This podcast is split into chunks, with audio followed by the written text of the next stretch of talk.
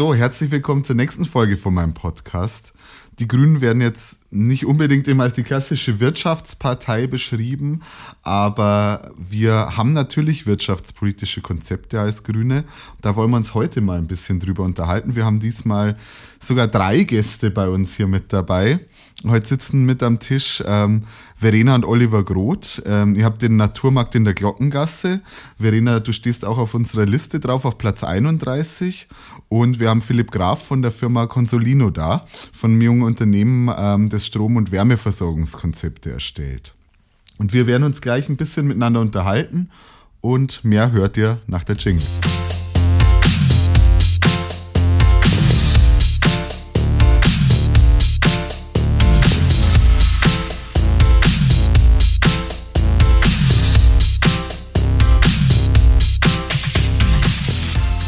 Ja, also die wirtschaftliche Lage ist ja momentan vielleicht nicht ganz so rosig in Deutschland, aber in Regensburg äh, geht es auch trotzdem hin und her von zum Beispiel Osram oder Conti immer noch relativ gut, auch wenn viele der großen Arbeitgeber zurzeit Einstellungsstopp haben. In manchen Berufen, zum Beispiel im Handwerk oder gerade auch im sozialen Bereich, reden wir eher davon, dass es einen äh, Fachkräftemangel gibt oder dass die Auszubildenden fehlen, dass man einfach niemand mehr findet, der eine Ausbildung machen möchte.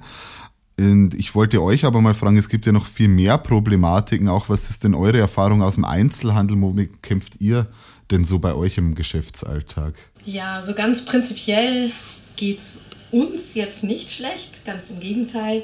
Ähm, unser, unseren Bioladen gibt es jetzt seit zehn Jahren, also vielmehr, es gibt ihn schon über 20 Jahre. Wir haben ihn übernommen vor zehn Jahren, betreiben ihn seit zehn Jahren.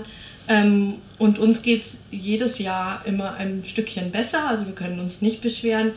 Von daher, denk, ich denke mal, dass es der Wirtschaft in Regensburg prinzipiell eigentlich äh, ganz gut geht. Wir waren ja lange jetzt auf einem eigentlich super guten Niveau und mhm. jetzt normalisiert sich das halt vielleicht ein bisschen und dann sind dann, denke ich mal, gleich Ängste da, die vielleicht auch nicht immer so begründet sein mögen. Mhm. Als Aber, Einzelhändler. Ja, ihr seid ja auch in der Altstadt, da ja, habt ihr wahrscheinlich genau. eine, auch eine besondere Problematik. Genau, wir haben, ähm, also zum einen äh, gibt es natürlich die Problematik, äh, dass die Mieten in Regensburg immer mehr steigen und das äh, merken die Ladner natürlich auch. Also wir hatten jetzt auch zuletzt eine Mieterhöhung, die war aber moderat und ähm, können wir bezahlen oder das sehen wir noch als angemessen an. Aber das ist natürlich ein Punkt, der gerade für Einzelhändler, die selbstständig sind, äh, mhm. die das alleine machen, existenzbedrohend sein kann. Das hängt, dieses Thema Mieten, hängt immer wie so ein Damoklesschwert mm, über die Läden. Und das ist ja etwas, wo man keinen Einfluss drauf hat. Ja. Und dann letztendlich immer damit rechnen muss. Ähm, und dann muss man den Laden zusperren.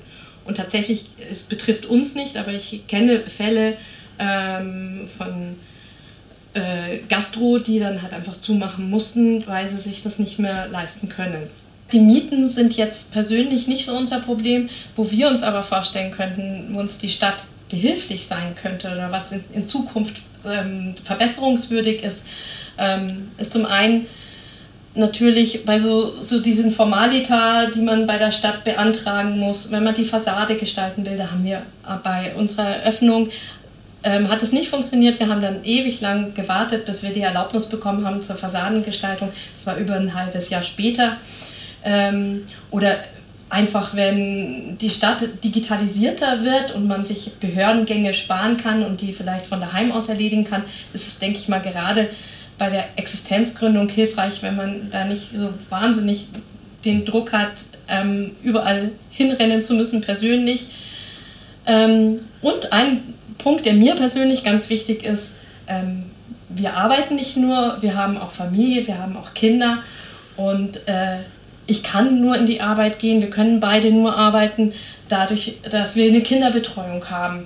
Und äh, für uns ist ganz entscheidend der Ausbau äh, von Hortplätzen.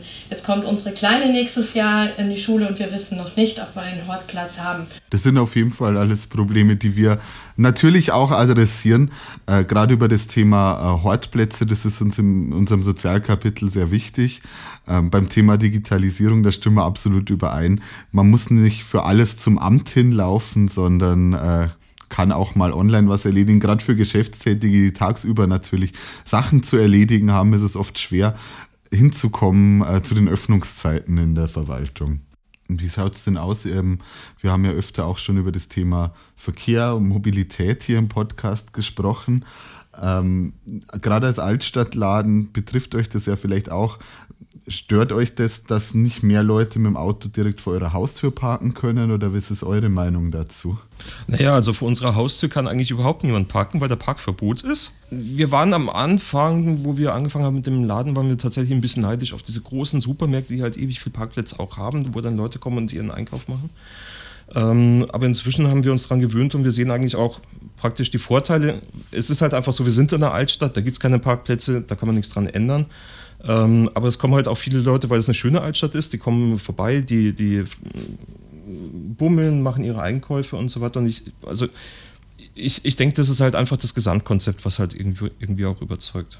Also ich sehe es durchaus ähm, als machbar an, äh, die Altstadt komplett autofrei zu halten.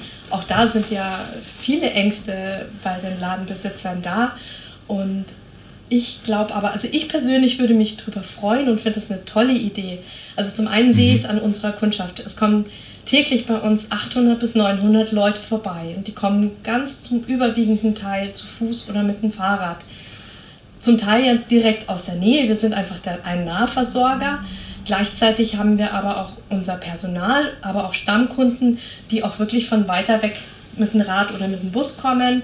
Ähm, Angestellte aus aus der äh, Nittendorf, äh, Stammkunden aus Winzer ähm, und die kriegen das auch hin. Und ähm, natürlich die Kunden, die jetzt vielleicht mit dem Auto kommen und im Parkhaus stehen, das sehe ich ja nicht, ne? weil mhm. sie kommen zu uns, Klar. aber zu uns fährt keiner mit dem Auto. Ja. Es fährt keiner rein. Aber die Waren müssen ja auch irgendwie zu euch kommen, wenn wir über Mobilität reden und heute reden wir über Wirtschaft, geht es ja nicht nur darum, dass die Kundinnen und Kunden irgendwo hinkommen, sondern dass äh, auch die Waren wohin kommen um Logistik. Glaubt ihr, dass wir da auch Konzepte finden können? Also andere Städte haben das eigentlich ähm, seit Jahrzehnten auch so eingerichtet. Das kenne ich selber aus Ingolstadt, wo ich herkomme. Ähm, da gibt es eine Fußgängerzone, die, da darf niemand reinfahren, außer zu den Zeiten 6 bis 10 Uhr ist Lieferverkehr frei und eigentlich können sich alle dran halten. Ähm, de facto ist es auch so, wenn wir mit Lieferanten telefonieren, irgendwie, die fragen, wir kriegen irgendwas mit Spedition, die fragen, wann können wir reinkommen, sagen wir, wir können den ganzen Tag reinfahren. Die sind eigentlich immer relativ überrascht drüber. Die, die kennen, also die kennen es halt aus anderen Städten mhm. auch anders einfach. Ne? Und wir sind ein Lebensmittelhändler. Also wir kriegen relativ viel Ware und auch bei uns ist das eigentlich kein Problem. Die Hauptlast kommt direkt in der Früh um sieben ähm, und dann kommt über den Tag noch die Post. Und ansonsten, das, was dann ansonsten noch kommt, regional, das könnte man auch pro relativ problemlos auf die Früh verlagern. Also da sehe ich kein Problem. Und wie gesagt, unsere Kunden machen es auch vor. Und gleichzeitig denke ich mir halt, das hätte eine große Chance. Ähm, auch eben für die Ladenbesitzer. Mhm. Ich glaube eben nicht daran, dass man da Angst davor haben muss, weil die Geschäfte leben vom Bummeln. Die leben davon, dass sich die Leute wohlfühlen. Und wenn man nicht die ganze Zeit Angst haben muss, dass einem gleich wieder ein Auto im Kreuz hängt und man ausweichen muss, dann lässt sich es ganz anders einkaufen. Und ja. ich glaube, dass dann sogar die Umsätze eher steigen. Als, also ich glaube nicht, dass man Angst davor haben muss, dass die Innenstadt dann ausstirbt. Ja. Ganz im Gegenteil. Und in anderen Städten ähm, sieht man ja auch genau, dass das eingetreten ist. Da, darüber wollen wir uns demnächst ja auch noch unterhalten. Wir wollen zu einem äh, Online-Chat einladen mit der Maria Vassilakou, die war Vizebürgermeisterin in Wien. Die haben das da genau so gemacht, die haben Verkehrsberuhigung eingeführt und es war tatsächlich ein richtiger Wachstumsfaktor für die Wirtschaft. Ich kann schon sagen, das wird wahrscheinlich sein am äh, 3. März um äh, 21 Uhr und wie ihr genau dahin kommt, das äh, teilen wir euch demnächst noch mit. Danke auf jeden Fall, dass ihr beide heute da wart. Wir wollen aber natürlich nicht nur den Einzelhandel und nicht nur in der Altstadt äh, fördern, sondern Firmen in allen Branchen und in allen Stadtteilen. Wir wollen Gründung erleichtern und wollen gerade was Gutes für Unternehmen mit äh, ökologischem oder sozial nachhaltigen Schwerpunkt machen und gerade auch kleine Unternehmen dabei unterstützen, weiter zu bestehen. Philipp, wir, ich habe dich ja vorhin schon ganz kurz angeteasert. Ähm, ihr habt ein Startup, Consolino. Magst du vielleicht ganz kurz vorstellen, was ihr überhaupt so macht? Genau.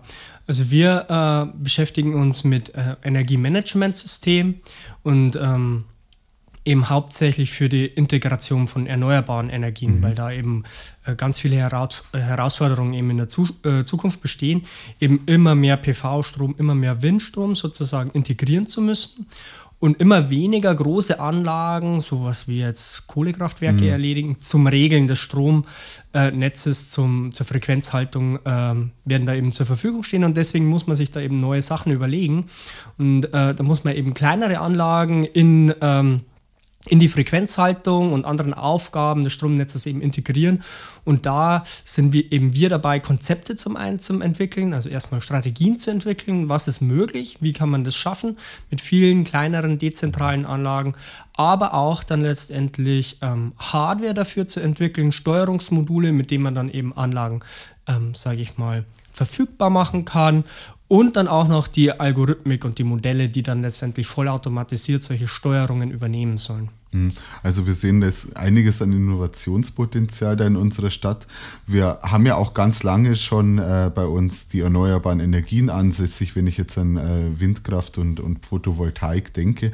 Aber ich glaube, das ist auf jeden Fall ein ganz großes Thema für die Zukunft, eben auch ähm, an die Steuerung dahinter, an intelligente Stromnetze, an die Stromverteilung und so weiter zu denken. Und das ist auf jeden Fall eine Branche, wo wir einen großen Zukunftsfaktor für die Stadt auch dahinter sehen.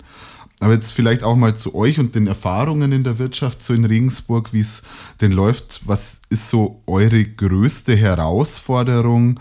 Wie sollte man, äh, wie sollten wir solche Startups, solche innovativen Startups wie Zeit unterstützen, weil die schaffen ja auch wirklich einen Mehrwert für die Gesellschaft. Aber was braucht ihr von der Stadt zurück? Naja, also bei uns ist es eben so, dass wir ähm, sehr forschungsgetrieben halt auch waren und sozusagen ähm, eben aus diesen allgemeinen Themen ähm, herausgewachsen sind und nicht so ein konkretes Produkt erstmal hatten, mhm. sondern wir hatten eher so wirklich so eine Vision und deswegen haben wir uns viel eben über Forschungsgelder finanzieren müssen oder mussten das auch immer noch. Das heißt, eben Forschungsgelder sind für uns eben wichtig von staatlicher Seite, aber alle Arten von Startup-Förderung sind für uns nützlich. Also da denke ich jetzt direkt an die Techbase zum Beispiel mhm. auch mit, äh, mit äh, Mieten und so weiter, die da eben vergünstigt sind und so weiter. Also für uns sind Förderungen eben wichtig, dass wir uns eben auf unsere Vision und die geht halt schon eher in Richtung Allgemeinwohl, mhm. weil ähm, es sind eben noch gar nicht die äh, konkreten marktmäßigen Mechanismen vorhanden, die dann letztendlich die äh, Technologie, die wir bereits entwickeln, letztendlich dann auch, sag ich mal, rentabel machen. Ja. Also wir wollen auf jeden Fall mit unserer Wirtschaftsförderung genau in diese Richtung gehen. Ja gemeinwohlorientierte Unternehmen, Unternehmen, die, die die ökologische Transformation auch mitnehmen und ähm, dann am Schluss auf den Markt bringen und auch zu wirtschaftlich rentablen Modellen machen. Und du hast auch die Forschung angesprochen. Würde es euch was bringen, wenn man auch sagt, man vernetzt Unternehmen, die Forschungsgelder brauchen mehr miteinander, man bietet da Hilfestellungen auch von Seiten der Stadt aus für die Beantragung solcher Förderprogramme? Ja, weil äh, ein Großteil von unserer Firmenexpertise liegt sogar darin, erstmal einfach nur diese äh, zu wissen, was es denn für Fördermöglichkeiten gibt. Das heißt, das mussten wir uns auch erstmal hart erarbeiten erstmal. Von dem also, her ist das auf jeden Fall sinnvoll. Ja, da ist auf jeden Fall, glaube ich, Clusterbildung noch möglich, um ja. jetzt mal ein Wort aus diesem Wirtschaftsförderungssprech zu sagen. Und das ist ein Bereich, der für uns Grüne auf jeden Fall sehr viel mhm. voranbringen würde. Vielleicht eine letzte Frage noch mal ein bisschen aus äh, eurer eigenen Firma rausschauen. Wo siehst du denn noch Innovationspotenzial in Regensburg, wo man die Stadt weiterentwickeln können oder wo sich hinentwickeln könnte? Naja, ich meine, äh, vor allem jetzt äh, in, im ich sehe es einfach so im, Ver im Verkehrssektor, sehe ich immer auch, ähm, wo ganz, ganz viel Energie erstmal reinfließt. Und mit Energie meine ich Strom, Sprit, alles Mögliche. Das heißt, wir haben jetzt einen E-Bus, das finde ich ganz cool. Äh, ich bin mir nicht so ganz sicher mit der Tram, aber auf jeden Fall Verkehrskonzepte sind ganz wichtig, wenn man, man muss ja nur daran denken, wie lange man zum Beispiel vom Westen in den Osten braucht. Also es gibt verschiedene, mhm, ja Knackpunkte einfach in Regensburg verkehrstechnischer Natur. Und ich denke, da kann man viel kluge Kraft auch nochmal investieren vielleicht. Ich glaube, das wäre auch eine große Chance für den Wirtschaftsstandort Regensburg. Ich glaube, wir müssen weniger abhängig werden von der Automobilindustrie und dann müssen wir uns auch die Frage stellen, wo werden denn intelligente Fahrzeuge der Zukunft tatsächlich hergestellt? Und wenn das in Regensburg wäre, glaube ich, könnte das eine gute Zukunftschance für die Stadt Sicherlich, sein. ja. Danke, dass du heute auch da warst und wir hören uns beim nächsten Mal wieder. Ciao, Servus. Ciao.